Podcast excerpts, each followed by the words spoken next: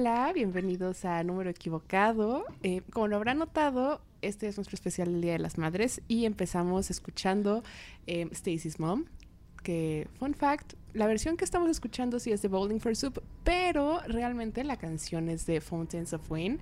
Eh, cosa extraña, yo no sabía, o sea, yo toda mi vida supe que, que, que era una canción de Fountains of Wayne, pero este todo el mundo pensaba que era de Bowling for Soup.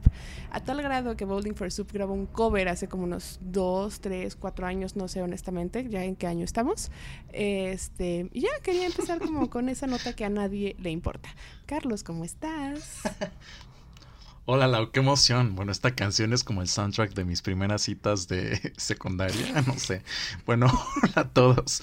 Mi nombre es Carlos Reina y como dices, hoy celebramos a las madres y como madre solo hay una y siempre nos la recuerdan, pues hoy tenemos un programa lleno de mamás de la cultura pop eh, pues no sé, las tenemos de todos colores, condiciones, películas y series, ¿no? Este, así que bueno, acompáñanos que la jiribilla se va a poner, eh, como dicen, a toda madre. No, no lo pensé mucho, ¿verdad, Lau? Este, pues no sé de quiénes te acuerdas. Ay, a mí, ¿quién me viene a la mente? Bueno, o sea, mamá y cultura pop, creo que la primera, primera, primera que me viene a la mente es Chris Jenner. La primerísima que me viene a la mente. ¿A ti cuál, cuál te viene? Pues a mí se me viene a la mente quizá uno de los primeros papeles en el cine este, de madres. Eh, esta Mildred Pierce, que fue interpretado por, por Joan Crawford. Es una película del 41, primero hay que decirlo. Y es curioso porque la película se llamó este, El suplicio de ser una madre, así que seguramente ya te imaginarás de qué va la película. Eh, me parece muy interesante porque, bueno, eh, la cultura pop y las madres tienen mucho en influencia del papel de la madre a lo largo del siglo XX, ¿no? El papel de madre como conocemos. Tenemos este, estos primeros papeles de madre quizá como de, de, de una madre justo abnegada que padece y sufre y, y tenemos ya también estas madres que, que bueno, o sea, son más independientes ya en los 70, ¿no? Mildred Pierce, que a pesar de ser una película de 1941, tiene un, uno de los primeros acercamientos como a este, esta idea de la madre soltera, ¿no? ¿Tú recuerdas alguna madre soltera en el cine? ¿Alguna madre soltera en el cine? Hoy. Es que ahí está complicado, ¿no? Ahí te va mi referencia. Este. Ya sé que oso, perdón, mi referencia es una película de Adam Sandler. Discúlpenme la vida, pero dijiste mamá soltera y lo primero que vino a la mente fue ¿Quién es Paz Vega? Jennifer no, no, no, ah, También Spanglish. Yo amo Spanglish. O sea, tengo un problema con esa película. Si la veo en la tele, la tengo que ver completa. No importa en, a qué hora sea, qué día sea. Spanglish, siempre que está en la tele la veo. Y justamente es una mamá soltera, latina además. Es que justo es muy interesante como justo cómo este, papel de madre evoluciona, ¿no? Digamos, en esta película, pues nos cuentan la señora que se separa de un marido infiel y decide como que montar un restaurante y le va muy bien y tiene una hija que pues es súper interesada, ¿no? Entonces, pues le hace toda la madre por conseguir lo que ella quiere. Y es curioso, digo, también me recuerda, digo, hablando como de esta, haciendo una cronología del Día de las Madres, eh, a esta mujer actriz llamada Joan Crawford, que bueno, se hizo famosa ya en los 70 por, por una frase icónica ya del cine que es como mamita querida. No sé si, si la viste, ¿no? Este, esta película también que la retrata. Te voy a ser 100% honesta, no la he visto. No, ya lo sé, soy una vergüenza para, para, la cultura pop, pero no la he visto. No, para nada. Pues mira, es que justo lo que intenta esta película es retratar pues, cómo era Joan Crawford en su vida íntima. Entonces recrea o retoma los testimonios de sus dos hijos adoptivos y entonces nos muestra esta madre villana que le pega a sus hijos por colgar la ropa en ganchos de, de, de metal y no sé, una, una locura, es una pesadilla de madre. Este, pues no sé, ¿tú recuerdas alguna pesadilla de madre? Ahora que estamos, vamos a, a cambiar un poco del tema. Hay muchas. Pesadilla de madre. Ahora. Como la mamá de Demi Lovato. Como la mamá de Demi Lovato. o nuestra Dina Lohan. O, o, o como siempre bien hablada. O este. ¿Sabes qué otra? ¿Cuál otra se me vino a la mente? No sé si viste Civil.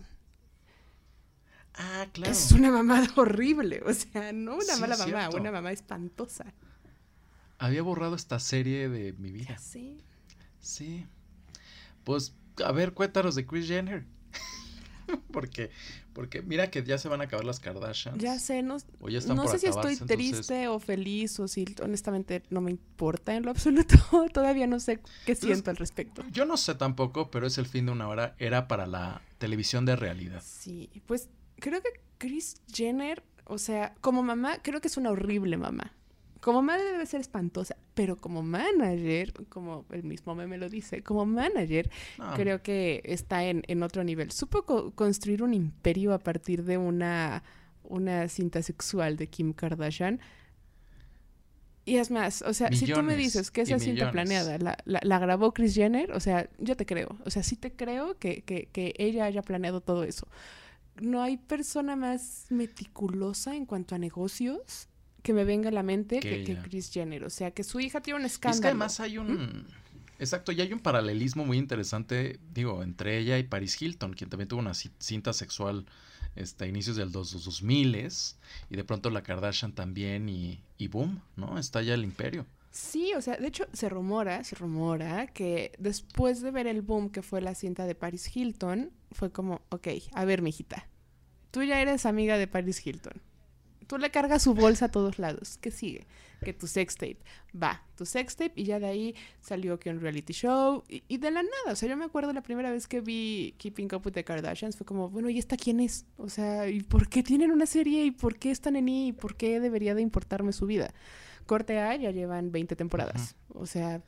20 temporadas. Este, infinidad de spin-offs. Spin-offs millones, productos, portadas de revista. Todo, lo que lo nombres. O sea, hubo una temporada que fue por ahí de 2015, 16, que todas las, las Kardashian Jenner sacaron una aplicación. Eh, ya ninguna de las aplicaciones está al aire, pero todas tenían que su aplicación donde, eh, no sé, compartir recetas, compartir lo que sea. Este, que Kylie tiene un escándalo por sus labios, pues tómala. Ahora hay hizo un imperio a partir de sus labios, ¿no? O sea, cuando ella tenía el cabello de colores, ahora hicieron, sacaron, no sé, las extensiones, no sé si te acuerdas, por ahí de 2014. Sí, extensiones, los labiales que se hicieron famosísimos. Este, Todo, o sea. Porque tenían justo como algo picante, ¿no? Que te hacía así como, como si te hubieras puesto botox. Se supone que este. sí, ¿no? Sí, que, que, ahí como tiene un efecto para, para... Que te inflamaba los labios todo lo supo capitalizar. O sea, bien dicen, el, diablo trabaja duro, pero Chris Jenner trabaja más duro que el diablo. Y, te creo. Entonces sí, como mamá, pésima. Como manager, increíble. Creo que ella es como el blueprint de, bueno, sí, de la manager moderna. Digo, Dina Lohan lo intentó. lo intentó. Dina Lohan lo intentó, y eh, digo que su papel en el reality show era como muy raro, como que estaba perdida en la nada y disfrutando los millones de Lindsay. Y bueno, también de sus hijos que también eh, desfilaron con Ford, ¿no? Este, en la agencia Ford de modelos de Nueva York. Pero no sé, cuéntanos los detalles oscuros de, Dina. Eso sí te lo sabes por completo, estoy seguro. Pues es que Dina, el problema, la gran diferencia entre Dina y, y Chris es que Dina vivió su, su juventud. Bueno, o sea, ella no era, claramente no tenía edad, la, misma edad de Lindsay, pero ella quiso vivir este, lo mismo que estaba viviendo su hija. Quiso irse de fiesta, o sea, y no se fue tanto como por, por la onda de negocios. O sea, si Dina Lohan hubiera tenido la mentalidad de Chris Jenner, Lindsay estaría en otro lado en estos momentos. Tal vez estaría igual de, de, mal en cuanto a drogas, escándalos, pero en cuanto a dinero. Pero tendría un imperio. La familia Lohan figuraba a ser un, una de esas familias del, del, medio del espectáculo, ¿no? Los hijos, pues intentaron, esta Ali Lohan, que era la hermana menor, pues intentó hacer una carrera musical, que de pronto fue como muy diluida, ¿no? Mm. Por intentar ser así como hiperreligiosa, no pegó, este intentó imitar creo que Ashley Simpson en algún momento. Sí, porque incluso sacaron, o sea, este Dina consiguió un trato igual con E después de ver también el, éxito acá de Doñas Kardashian. Eh, en ese momento yo creo que ella estaba dando reality shows a cualquier persona. Me acuerdo que los Carter pues también tenían. Este... Era el justo cambio de, de, programación que tenían, ¿no? Que antes eran como justo documentales o noticieros a convertirse en uno de los pues sí, uno de los canales que producían más televisión de realidad de entonces. De hecho sigue siendo, ¿no? Más o menos. Sí. Ya no he visto mucho Yo tampoco, honestamente, desde hace años ya no, no veo ahí. Desde que emigramos a Netflix y a, a, Amazon Como que ya no me ofrece nada y... Pero sí, o sea, empezó el, el reality de, de Living Lohan y ahí, primer punto negativo nadie quería ver a Dina, ni a, ni a Ali, ni a Dakota, creo que se llama el hermano. Nadie quería verlos a ellos. Todo el mundo quería ver a Lindsay. Lindsay era un hot mess en esos momentos. Ella era la que, la que llamaba la atención. Y Lindsay nunca aparecía. Y si llega a aparecer es como dos segundos. Ella no era importante ahí. El reality era más para impulsar la carrera de Ali. Pero no, o sea, en ningún momento sientes el no sé, creo que todo se vio opacado, vamos, por el hot mess que era Lindsay Lohan en esos momentos. Y, y Ali no figuró. Sí, porque justo esperabas como espectador ver el hot mess de, de Lindsay, que se iba de fiesta entonces con Paris Hilton y Britney. Había un, una especie de pelea ahí entre ellas, ¿no? Que era, que era impresionante cómo, cómo se mentaban la madre a distancia, eh, saliendo de un bar. No, y el, todo el este, fire crutch, o sea, cómo se insultaban y luego decían que se amaban. Era algo increíble, pero no veías nada de eso en el reality Extraño esos días. Yo también, honestamente. Yo sé que estaba muy mal esa cultura, pero yo lo extraño. Este... Yo extraño esos días qué triste. Creo que es porque era adolescente, no porque todo fuera mejor. este, y vamos, no funcionó, nunca pudo lanzar a, Ali como cantante. Como modelo tuvo un poquito más de carrera porque la verdad la, la chava se tuneó bien. Este, sí daba un poquito más el perfil, pero al día de hoy va a sonar triste, pero ningún Lohan es relevante, o sea... No, ¿quién se acuerda de Ali? De hecho, apenas justo, bueno, revisando qué estaban haciendo, pues sacó un disco cristiano, esta Ali. ¿no? Y me resulta como muy raro, muy forzado quizá. No sé qué, qué piensas. No me parece tan raro. O sea, teniendo la vida que, que la infancia que tuvo, con la mamá y la hermana que tuvo, no se me hace raro. O sea, o sea, siguió los pasos de Yuri en el pues catolicismo, en el cristianismo. El, el, único paso que hay entre una persona atea o, o, tal vez no tan creyente y Dios es una buena adicción. Eso es cambiar, ¿no? Sí, Cambiemos. Entonces, pues, eso con, nuestra Dina Lohan. Dina Lohan, pues sí.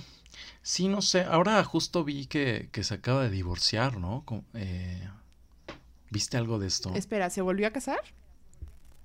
Sí. Eso no me la sabía. Supe que arrestaron al papá otra vez, ¿no?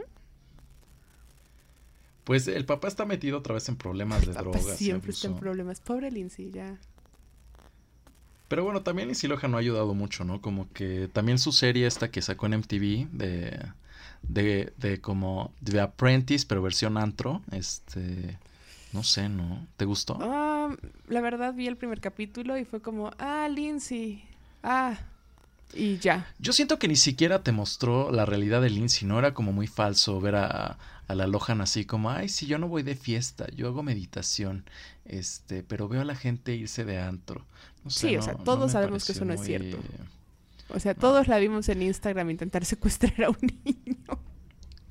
Sí, que no es lo mismo como, como quizá, digo, quizá una forma de entrar más al mundo de los problemas de Hollywood y los padres es este documental que, hablamos justo hace unas semanas de Demi Lovato, ¿no? La madre también es una pesadilla.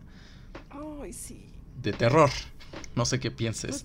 Pues, se me hace terrible, o sea, la señora sabiendo e-, ella dice abiertamente que, que concursaba en, en concursos, de, belleza, y mete a sus hijas a ese mismo ambiente. O sea, sabes que es un ambiente terrible para tus hijas y las metes.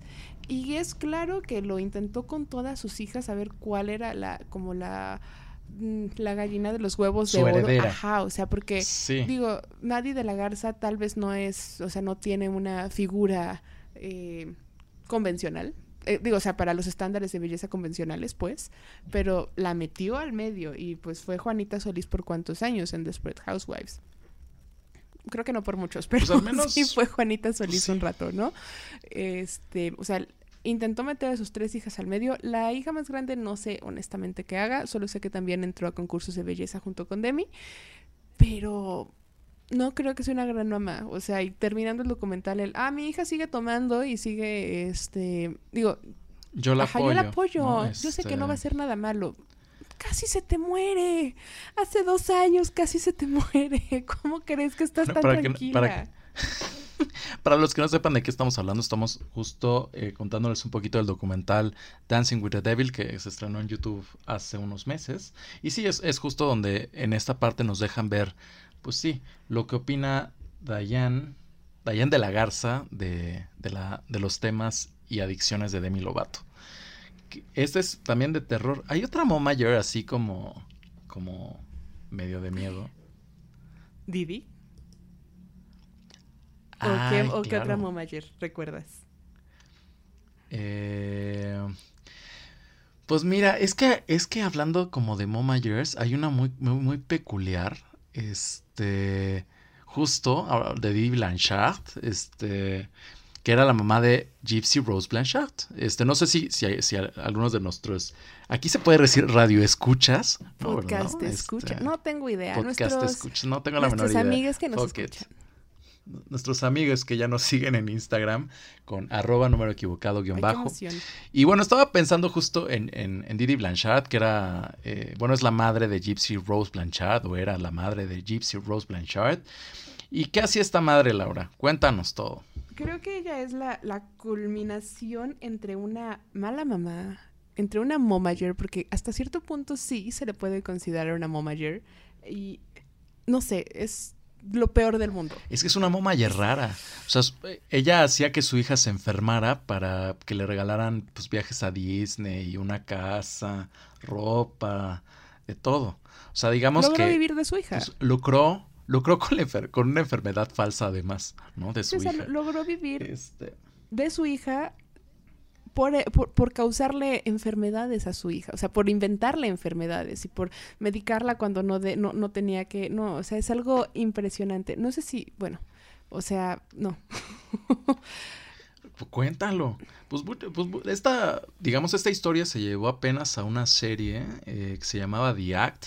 Creo que no tuvo traducción al español, ¿verdad? No, creo que no. Está en Stars Play, que pueden verlo desde Amazon Prime o pueden también verlo desde Apple TV. Eh, si no lo han visto, pueden conseguir su membresía por 15 pesos este, el primer ah, mes y pues el primer mes es suficiente. Sí, se la echan. Yo me eché esa serie en un fin de semana, es muy buena. También hay un documental en HBO que se ah, llama, no estoy segura cómo se llama. Pero ahorita les consigo el dato de cómo se llama el documental. Lo que yo hice fue, yo primero me eché la serie, después me eché, ah, se llama Mommy, Dead and Dearest muy buen documental. Mira, justo una referencia a Joan Crawford, mamita querida. Pues es que es una mamá de. Muerta y querida. Oh, qué horror. En serio que esta, esta mujer era pesadilla.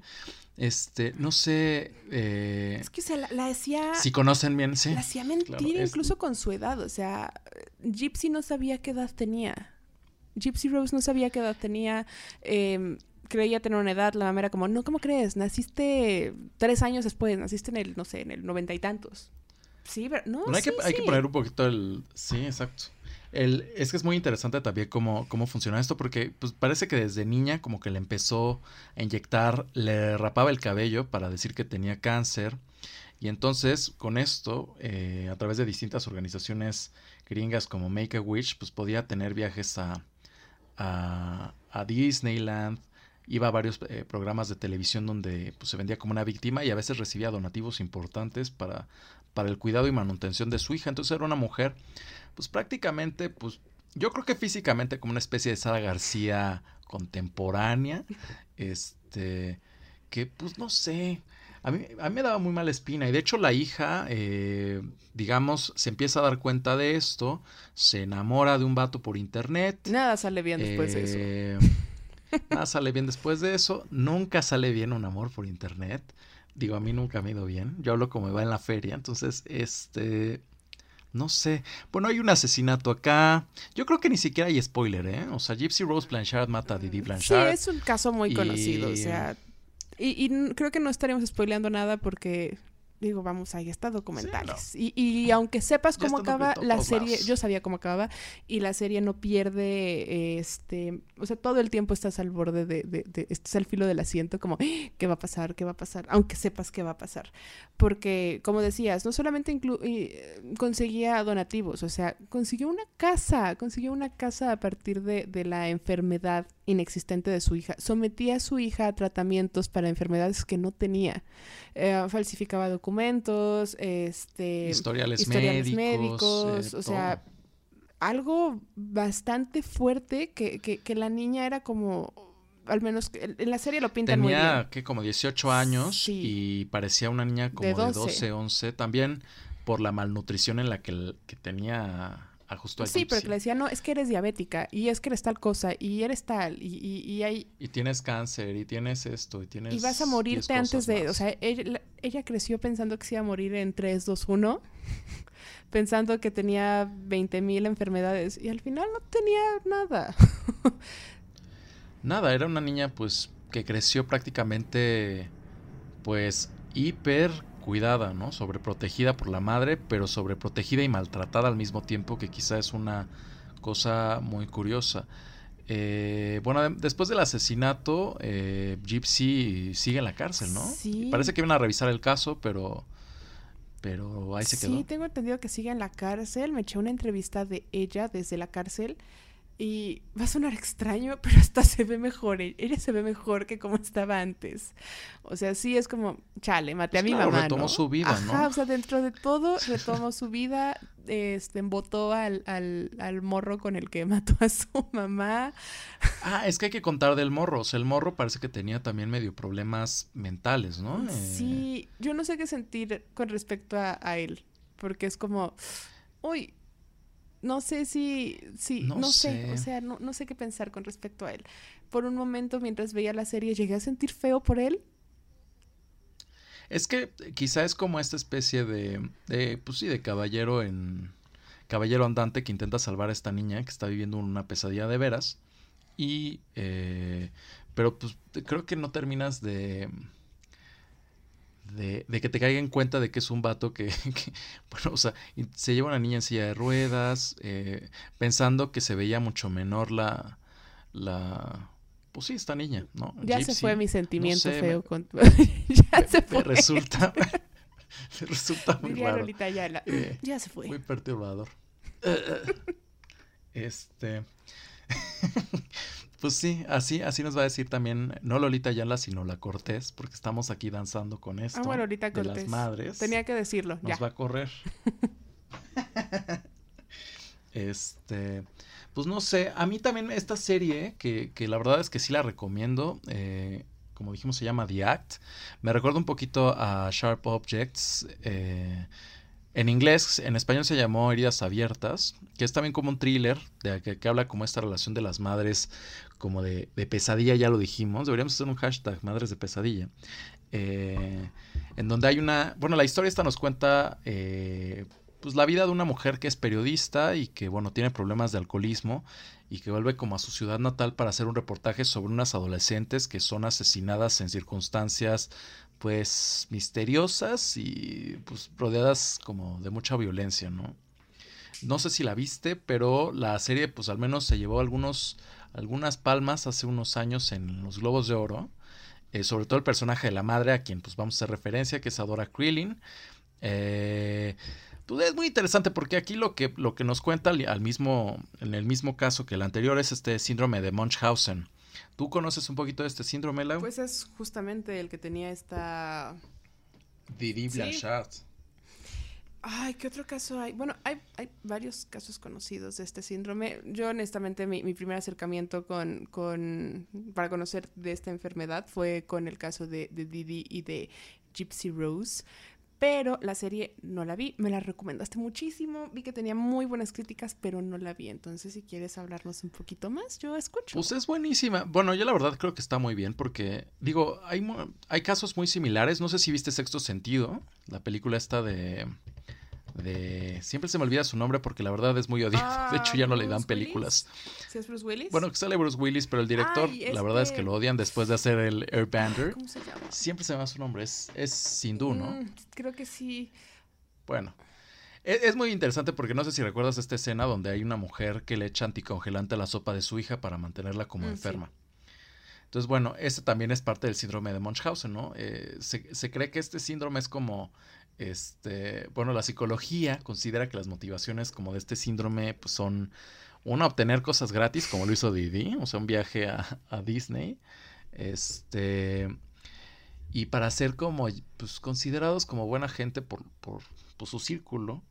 Y bueno, la película, digo, es la película, la serie que les cuento con, con Amy Adams, es muy interesante porque, pues, nos lleva como por esta vida de, de una mujer que además de ser una madre cruel, eh, pues intenta envenenar a sus hijas para pues mantenerlas a su lado.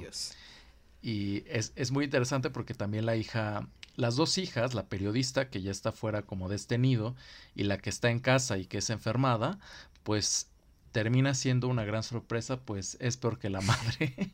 Entonces, pues no sé, yo la recomiendo. Es del director Jean-Marc Valle, quien trabajó en Dallas Buyers Club. No sé si la viste con, con Jared Leto, que también parece sacado de una secta. Ya lo hablamos alguna vez. Ay, sí, creo que aquí no lo hemos hablado, pero sí.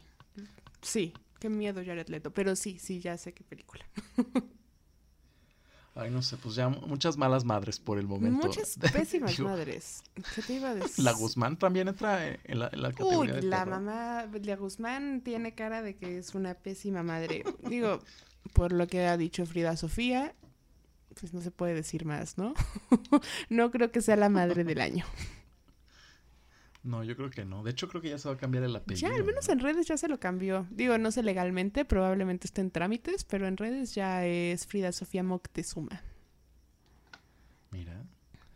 Eh, ¿Y de qué otras madres te acuerdas, Lau? Hay muchísimas. Hay muchísimas, o sea, que tu Norma Bates, que este... Ah, pues Norma Bates también es una madre pesadilla. Digo, la verdad es que, por ejemplo, la, la película Psicosis con Hitchcock no nos cuenta mucho del trasfondo, pero nos deja ver justo este trauma, eh, pues, hijo-madre que existe y que desarrolló esta serie, ¿cómo Bates se llamaba? Bates, muy buena Bates serie. Es muy buen actor este. No me acuerdo cómo se llama. Freddie Sí, Heimer, Frankie Sí, Heimer. yo, Freddy siempre digo el niño de Charlie en la fábrica de chocolates.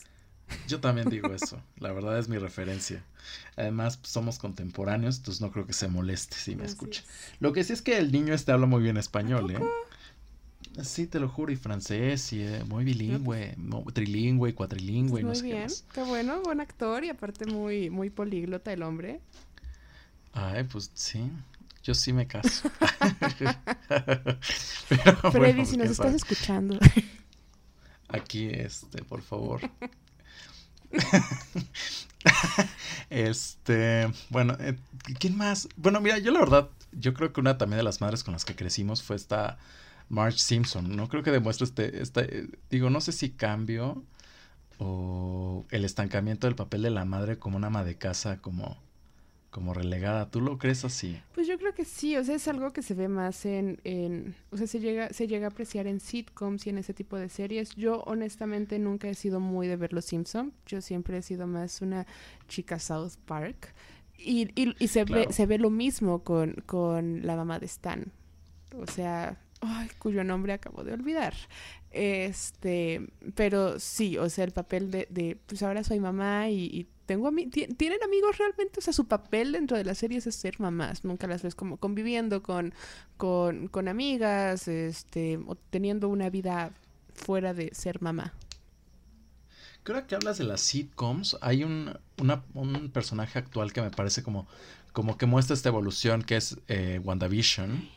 Este, que justo tienes esta transformación como del ama de casa perfecta, eh, cómo se va transformando quizá en el personaje central que maneja prácticamente a toda la familia.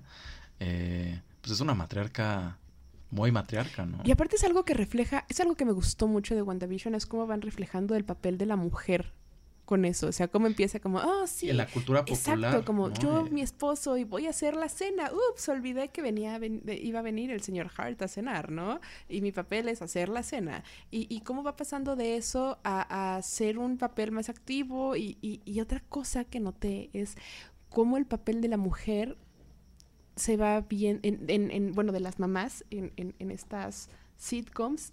Empezamos en los 50 como muy feliz y, y yo estoy complaciendo a todo el mundo. Y cuando llegamos al capítulo de los 80 en esta onda Full House, ella se ve todo menos Ajá. feliz. O sea, y bueno, la culminación, el capítulo Modern Family, que está mal. Pero me pareció un, un. Me pareció algo. Una nota interesante el ver la, la evolución de los personajes femini o sea, femeninos en, en las series. Ninos en, en la televisión y en la cultura popular, porque justo pues como comenzábamos el programa, pues muchas de estas mujeres empezaban pues que con casi sinónimo de madre era hornear galletas, Estar este, súper el arreglada y era la cocina, Sí. ¿no? La mujer relegada a la cocina y de pronto pues vemos a WandaVision tomando y de- sí se llamaba WandaVision la mujer. Soy muy malo con, con cosas de X-Men, ustedes disculparán. Wanda Maximoff. Wanda Maximum. Este, la ves tirando, combatiendo, este, pues, no sé, está, eh, creo que esto es muy interesante. Y creo que retrata perfectamente, pues, justo de hechizada, este, cómo pasamos de hechizada a, pues, un personaje como en Modern Family. Aún así, ahí tengo mis dudas, ¿eh? ¿En cuanto a qué? También un papel, ¿sabes qué? Interesante, ¿sabes qué otro papel interesante de madres hay? El de la mamá de Malcolm. Sí. Creo que es un... no sé qué Es muy interesante. Yo la verdad es como, como justo pasa de ser la- una mamá abnegada a ser una mamá, bueno, en primera trabajadora y en segundo como muy, muy directa, ¿no? Muy este, o sea, su lugar no es la no, cocina. Definitivamente no. el No es como, ay, les hice cocina". galletas. Y de hecho muchos sitcoms se desarrollan ahí. en la ¿no? cocina. Sí, la mayoría de los sitcoms son en la cocina. Ahora, ahora que lo pienso, es Pues así. hay que pensar como en, en lo los veo. sitcoms con los que crecimos, no sé, bueno, en Full House no hay figura materna, pero en Step by Step, Step no sé si te step. acuerdas. La niñera. La niñera, mucho, o digo, sea, eh, mucho la cocina. Eh, um, este, ¿Cuál otra? Este, no sé, pero en general creo que sí, este, a partir de los noventas, noventas finales en los noventas, principios de los dos miles, sí hubo un cambio en cómo se percibía a la, a la, la mamá como parte de la familia. Dejó de ser el yo, mi trabajo es cuidar a mis hijos y es como, sí, mi trabajo es cuidar a mis hijos, pero también tengo un trabajo y también estoy harta de estar todo el día trabajando y estoy harta de, de, de mis niños que no se callan en todo el día. Y empezó a darles un papel un poquito más, más pues, más tridimensional. o sea, Más tridimensional. Pero sabes que también me parece, me parecería interesante. Digo, no sé si tú recuerdas algún papel, yo la verdad es que no. Digo, ahora hay un fenómeno como muy de, de pues de visibilización para las mujeres que deciden no ser madres, ¿no? ¿Recuerdas algún papel así en alguna serie? que, no, que decidiera no ser madre. Mm, mm, mm. Pues me viene, o sea, lo primero que me vino a la mente fue Carrie en Sex and the City, Samantha Jones. Claro. Samantha Jones, Samantha Jones. claro. Y el, el reboot que van a Samantha hacer. Jones es el corazón de sí, Sex and the City. Samantha Jones es, o sea, la volví a ver hace poco y, y sí, o sea, Samantha Jones es la que realmente habla sin tapujos de sexo y es como, sí, De yo vivo mi sexualidad así vive su y- y- sexualidad y, le al vale. tope, Entonces, Y le vale. mientras que Carrie es una maldita hipócrita. Pero es- Es una mojigata, o sea, eh, eh, se, se, se asusta cuando hablan de sexo y su columna no, es y de sexo. bisexualidad. entonces- El capítulo de la bisexualidad me dejó como, ¿qué?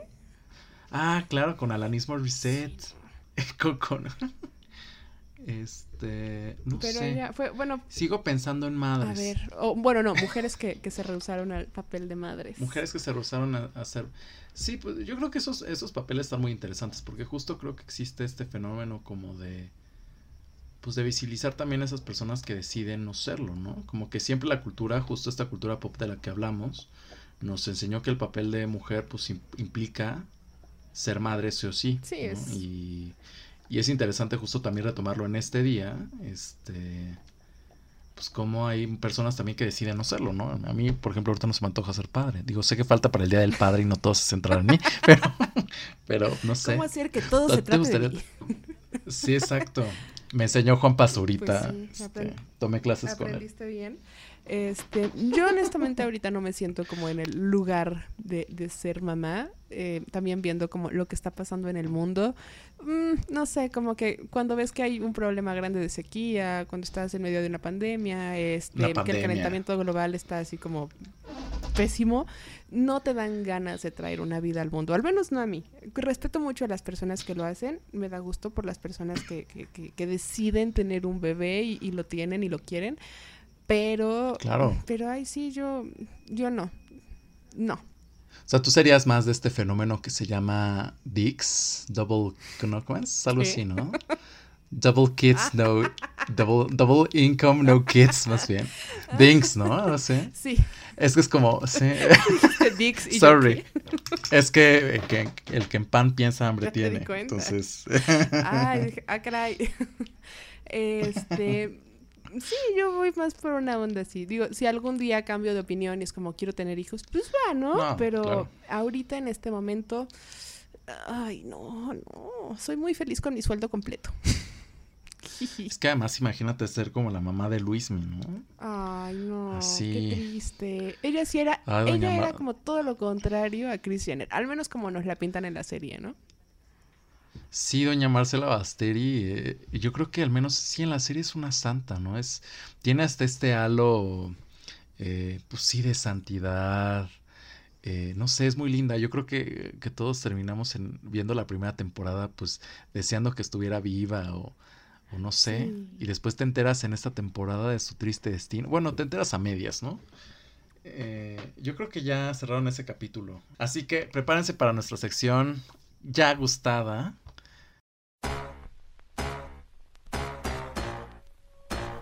Esta es la historia de un chavo llamado Luismi.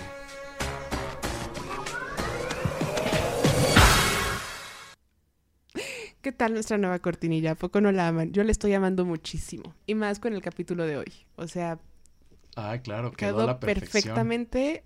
O sea, puedo pensar en Luismi con una bata grande, así como con peluchito en las mangas, eh, larga de atrás, con la lagrimita. Espera, yo no puedo con eso. ¿Cómo? A ver, yo, yo consideraba a Luis Miguel como un icono como de la elegancia y, y anunciaba Ferrero Rocher, que entonces me pareció un chocolate muy elegante. O sea, no sé si, si a ti te pasaba también que pensabas que la avioneta la servían así ah, como... sí, o sea, eso era. las fiestas de Era, lujo y- era de lujo. Y el Ferrero, o sea, si un niño te daba Ferrero ¿El porque le gustabas, es porque se quería casar contigo y ponerte casa. Sí, a los 15. exacto. Y tú ya pensabas que era un Tiffany. el Sí, era como. Y ahora dinero. que lo ponen con... Exacto, y ahora que En lo pants. ponen como con...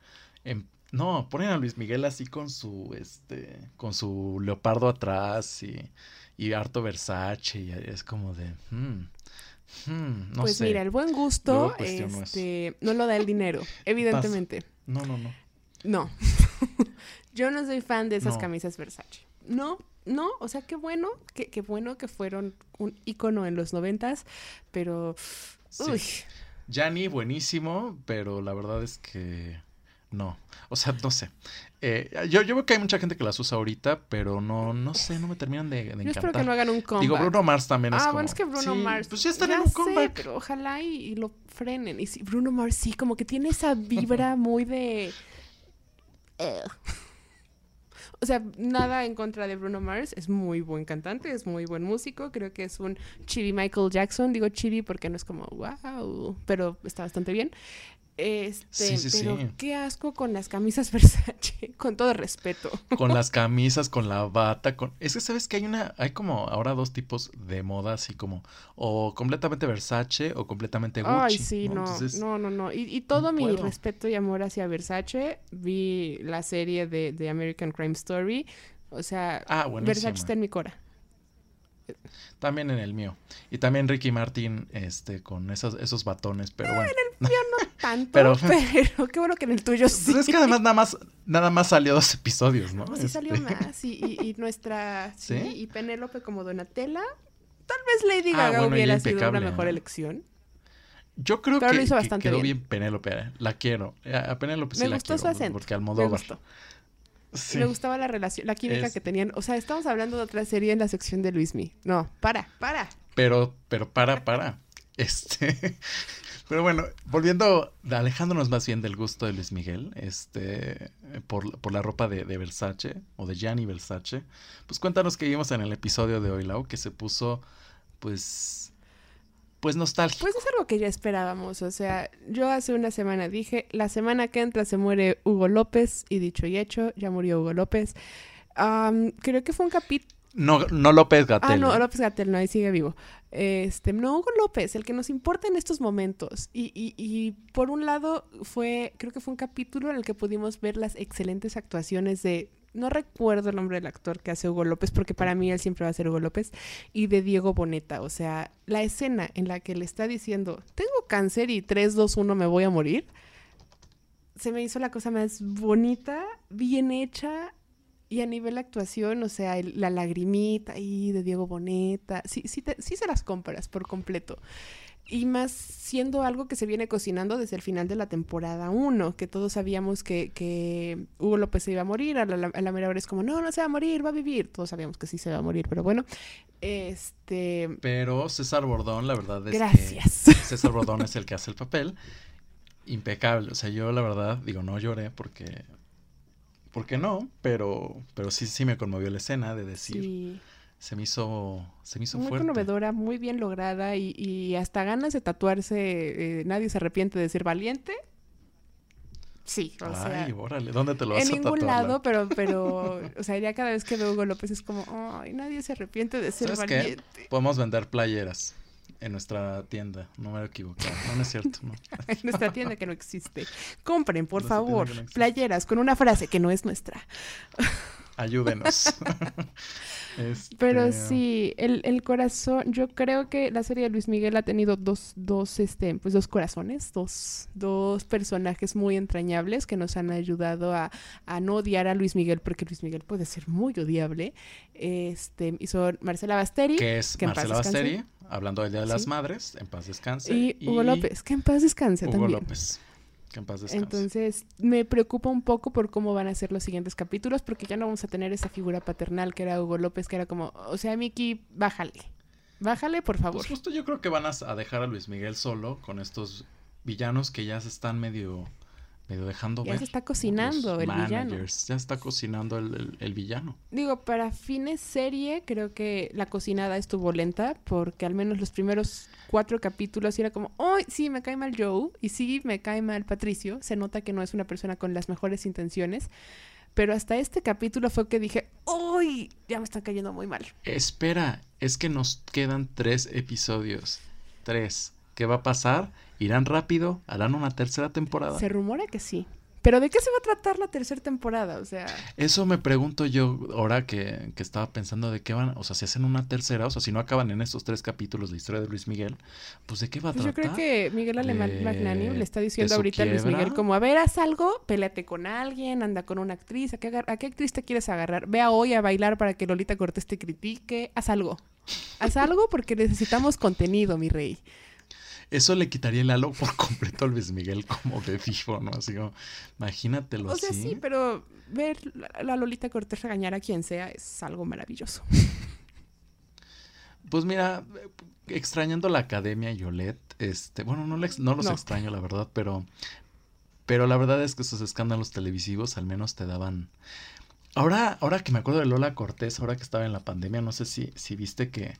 Yo creo que era, esto era también para hacer como, como pues llamar la atención, hablando del síndrome de Munchausen. Ella no lo tiene, pero intentó llamar la atención con esto de que quería trabajar en una panadería y así. Yo Ah, no sí, le que creo, pidió ¿tú le trabajo en una panadería, que porque no tiene trabajo. Y que solo comía tortitas de frijoles este, para cenar. No sé si sea Yo no le cierto. creo nada. Digo, pues trabaja en teatro. Y el teatro, pues, está parado desde hace un año. Entonces sí le creo que le está pasando mal en cuanto a dinero.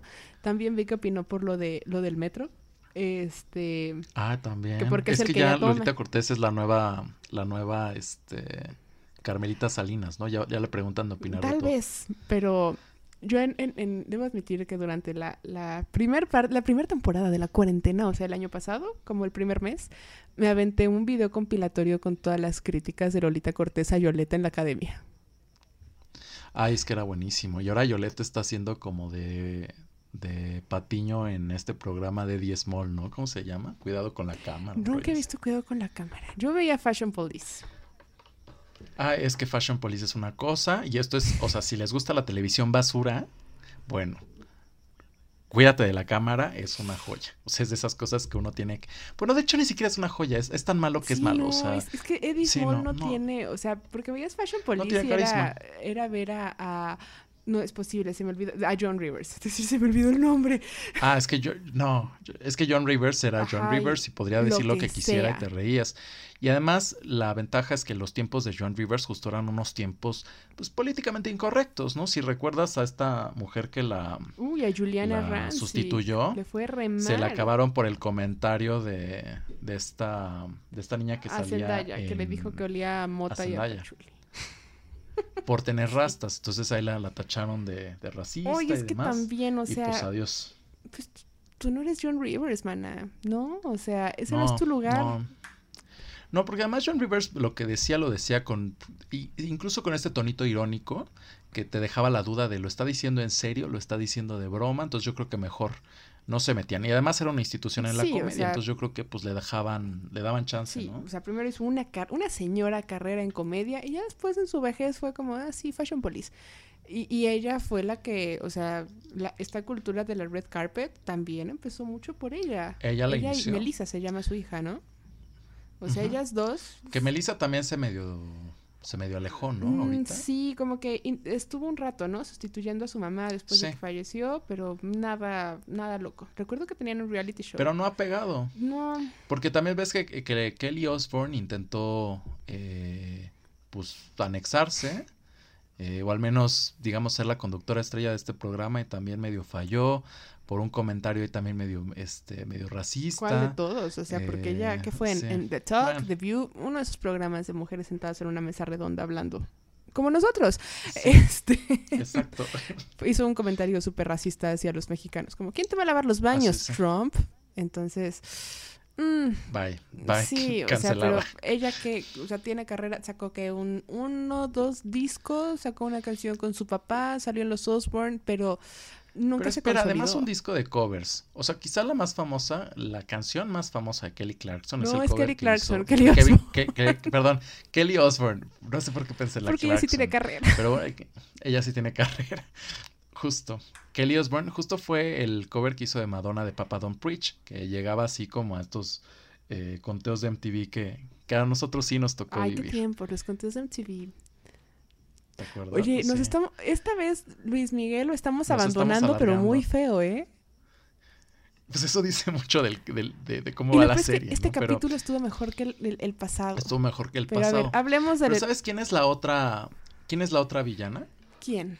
¿Quién es la segunda, la segunda villana de esta temporada? Cuéntame.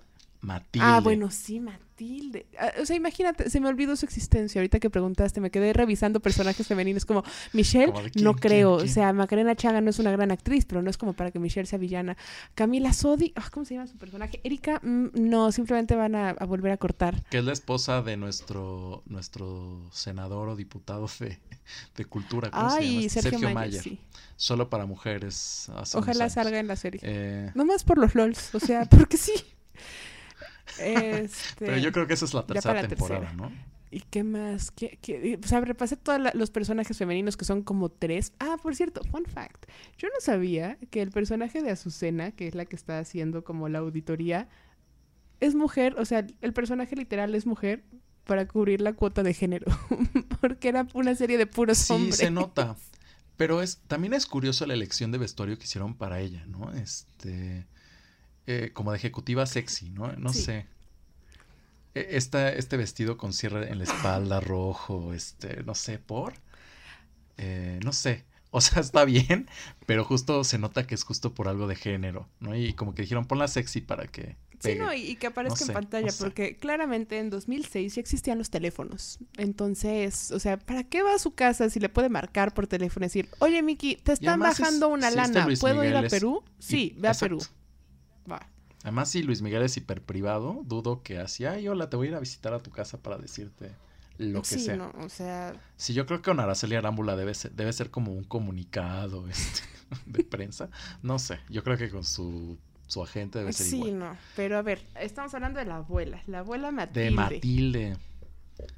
nuestra nueva mala. Pues es que no sé, a ver, ¿tú qué piensas? Es que hay mucho rollo como de la situación precaria que vivió la familia Gallego, pero yo tengo mis dudas.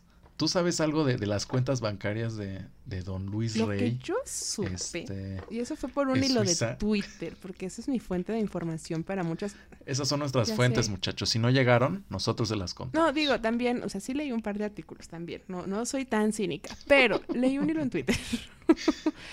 este, que al parecer, o sea, Luis Miguel como que quiso, este, pues resolver todo en cuanto se murió su papá y las cuentas de Suiza, por lo que tengo entendido, él nunca las tocó porque pues era dinero sucio. Eso es lo que decía el hilo en Twitter que leí, jeje.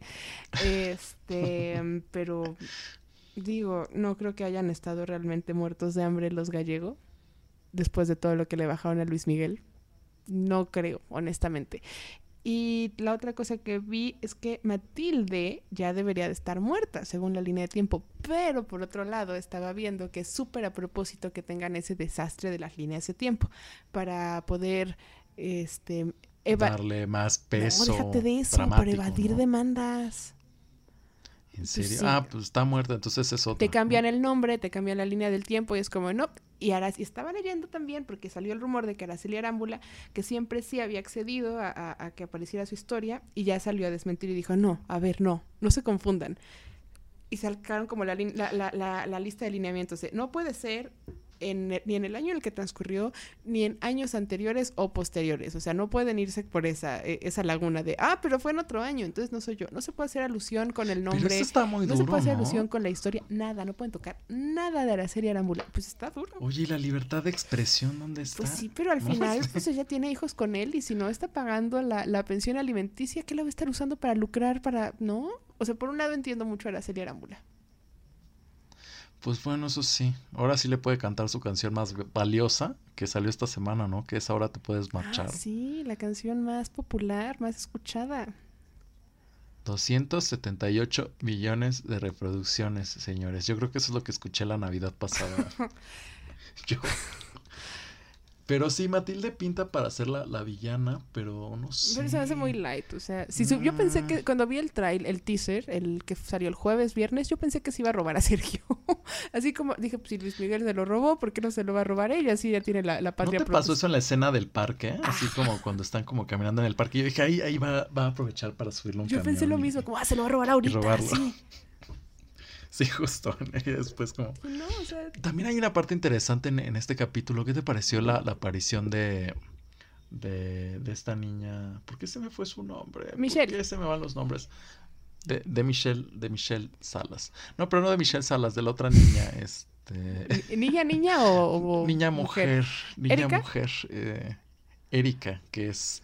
¿Cómo se llama? es hermana de... Ah, sí, hermana de, de Jaime Camil.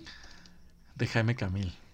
Es que siempre me confundo porque esta niña es Camila Sodi, entonces sí, ¿no? Ah, sí, sí. Camila Sodi, que la hace de la hermana de Jaime Camil, que se llama Erika, pero que ya no se llama Erika, que se llama Isabela Camila en la vida real. Isabela Camil. Pero sí se llamó Erika en alguna época, ¿no? Sí. Creo que sí. Creo que sí, porque según yo no ah, es hija de, Jaime Camil, papá, y la adoptó. No sé, hay un rollo ahí que, no, no me lo Ya, aquí les tenemos el nombre y es Erika Hélice Sotres Star. Ok. Mira. Bueno, pero bueno, así. ella. ella, pues. Este, sí, vuelve a aparecer ya en Nueva York. Vestida en Versace también. Y con música de fondo de, de, de antro noventero. Yo, ¿crees que pongan el Baby O aquí? También es como parte importante de Luis Miguel, ¿no? Al menos para los, los Acapulco Dreamers. ¿Te tocó eso? Esa referencia a 2000 pues, Salió la temporada pasada el Baby, ¿no? Pero esta no ha salido. Salió el Barbar. Sí, salió el Barbar y salió el... Sí fue el Baby cuando sale, hacen un cameo de Luis Miguel Real y sale el burro Van Sí, según yo sí. También cuando salía... Ah, sí, sí, sale también el burro burro, ¿verdad? Antes de que se pelearan. Es que otra vez. Y creo que sale también Palazuelos, ¿no? No, sé. Palazuelos no sé, porque Palazuelos tiene una relación muy extraña con Luis Miguel. Bueno, creo que todos los artistas ahorita tienen una relación muy extraña con Luis Miguel. Me encanta cada vez que, va a salir la serie. es como, yo una vez, es que Luis Miguel una vez me escupió en la cara. Es como, como en Chicas Pesadas. Es igual que en Mean Girls, todo el mundo habla de él. Es como, una vez me golpeó en la cara y fue maravilloso. Así todos. Pues apenas, pues sí, yo creo que todos somos así. No, bueno, no todos. Esta, más esta, ¿cómo se llama esta mujer? Lucía Méndez. Ay, pobre mujer, ya. ¿no? Que, que, la quiere, que lo quiere invitar a su programa de YouTube que va a inaugurar. Yo creo que ya está muy mal. O sea, I'm gonna call my lawyer. Eso le va a decir Luis Miguel. I won't stand up. I, won't stand up.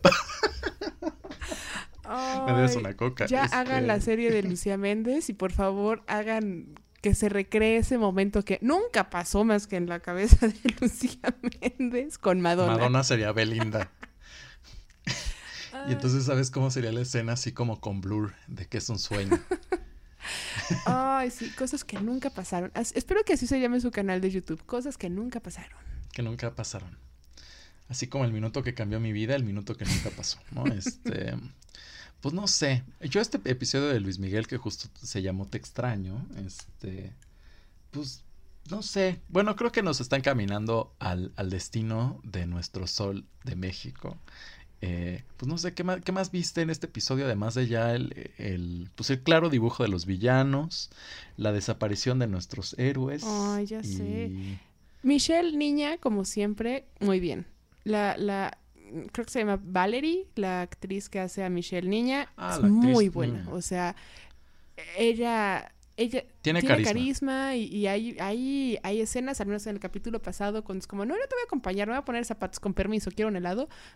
Esa niña me cayó re bien, creo que tiene mucho ángel, es muy carismática. Por otro lado,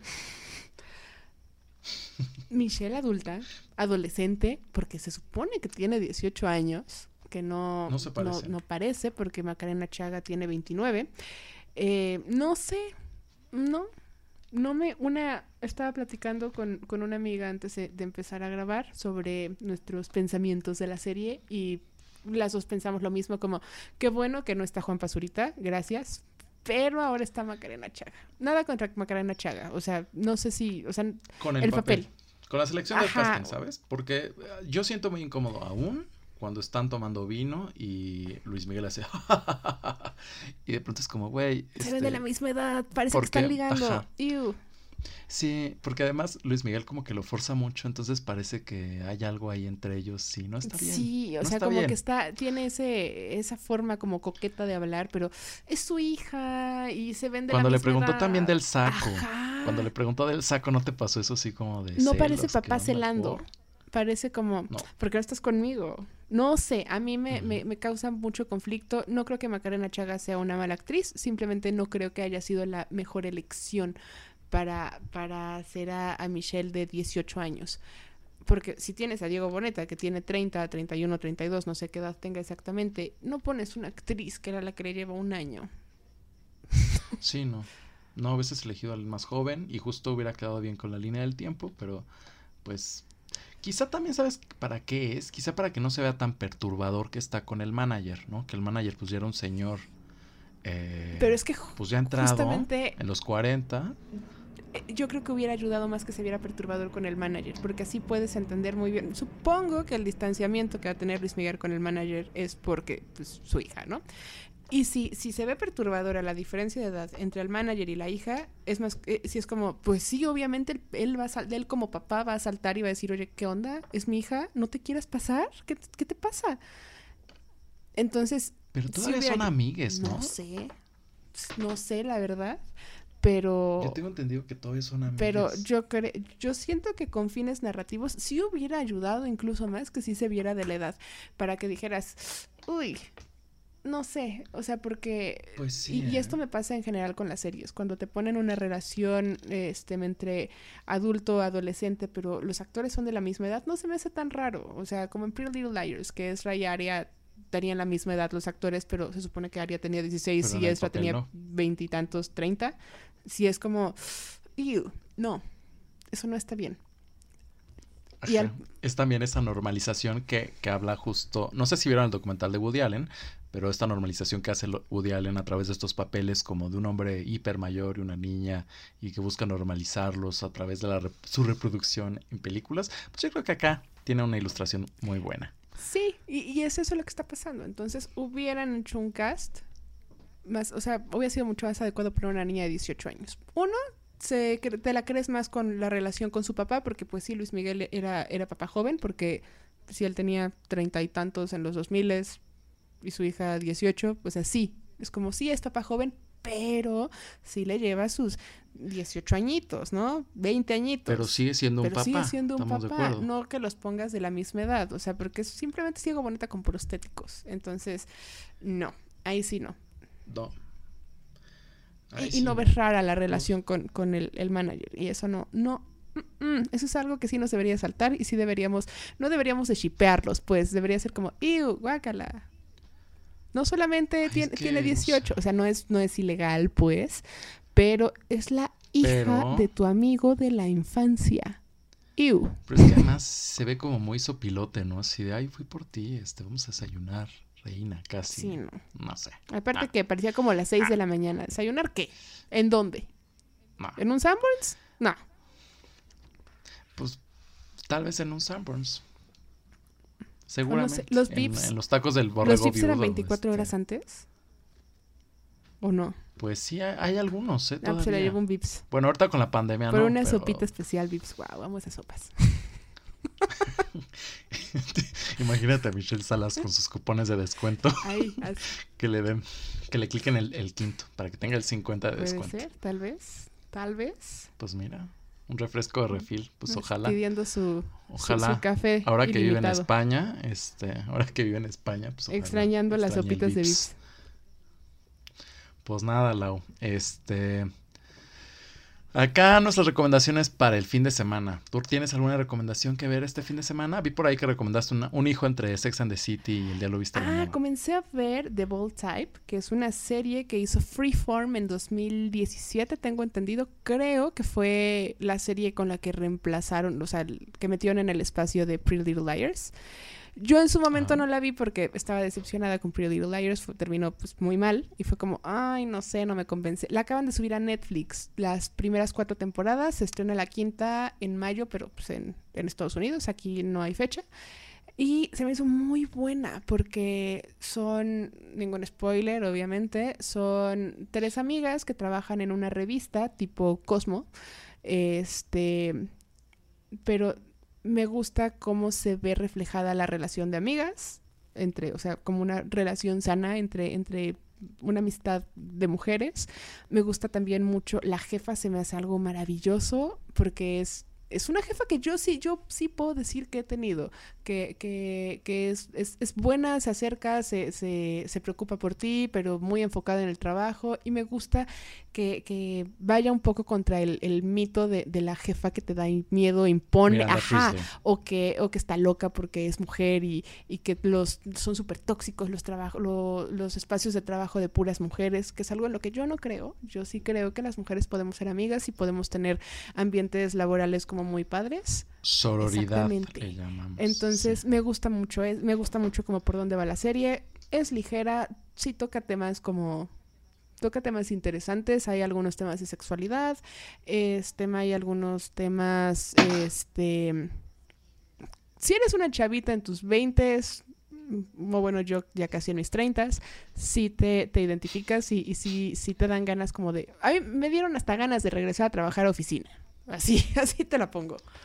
Entonces, Ay, no esa, extraño, ya lo voy a esa es mi, mi, mi recomendación. Tal vez sí está muy de niña mi recomendación y no me importa. No importa, nuestro público es diverso. Pero entonces, está, según Spotify, más mujeres que hombres. Digo, según, según las estadísticas de Anchor. Este, pero está, está buena, está recomendable. Yo me eché seis capítulos de un tirón. Muy bien. Y si quieren ver algo más, este, más denso, esta recomendación no tiene nada que ver con mamás. Tampoco la otra. Este. No, pues no, ¿eh?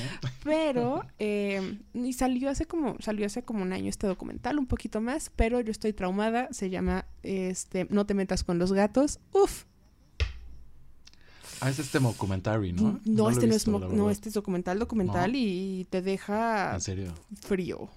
Te deja cuestionando muchas cosas, que yo tengo muchos conflictos ahora con, con mi obsesión con ver documentales de asesinos en serie y, y de cultos. Es como, ¿por qué? O sea, yo disfruto verlos, pero al mismo tiempo siento que los estamos, no, tal vez no glorificando, pero sí dándoles un espacio importante en nuestros medios de comunicación.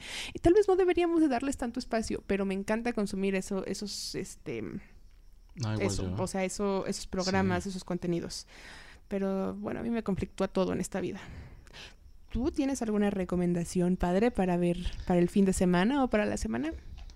Para la semana, pues les tengo. A ver, la verdad es que llegué a esta serie la semana pasada que se llama Special. La pueden ver en Netflix. Es eh, trata de un, un hombre gay que tiene parálisis cerebral y bueno, eh, te cuenta la perspectiva de su día, que, creo que es muy particular. Y la segunda temporada se va a estrenar en dos semanas, así que es un buen tiempo para acercarse. O sea, son capítulos muy pequeños que a veces duran 15 minutos. Entonces yo- es una serie que te puedes aventar en pues dos horas, yo creo. Este, la verdad es que es muy corto. Entonces esa es mi recomendación del fin de semana y otra de mis recomendaciones es que si salen de casa, por favor, no olviden el cubrebocas y sobre todo no olviden ponérselo bien. Y pues otra de mis recomendaciones es ponerse mucho protector solar. ¿Tú tienes alguna otra? Pues creo que van, van muy de acuerdo a tus recomendaciones, sí. Este, de preferencia, no salgan a fiestas. Bueno, ya no les voy a decir qué hacer, no, no me voy a enojar. Este, si, si, van a salir, sí, salgan, pero sí, como dice Carlos, con su cubrebocas bien puesto, que les tape la nariz, de preferencia, estaría bien. Este, y que no les cubra la papada, ¿no? Este, pues no sirve de nada si les cubre solamente la papada. No es como que, ah, ya lo traigo puesto. No, eh, si así fuera, pues yo lo traería de, de, de llavero y me vería mejor, ¿no? Pero no es el caso, entonces sí, por fin cuídense, sí pónganse protector solar y creo que no tengo ninguna recomendación más. Coman rico. Y así Siempre coman rico. Exacto y pasen tiempo con sus madres. Y si necesitan ponerse de buenas, pues escuchen nuestros otros dos episodios.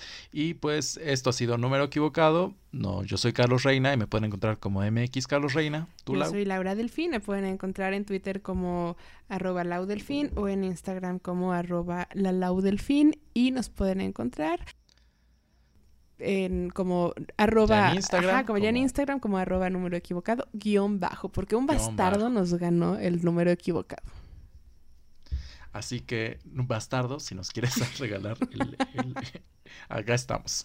Bueno, pues esto ha sido todo. Nos vemos en el próximo número equivocado.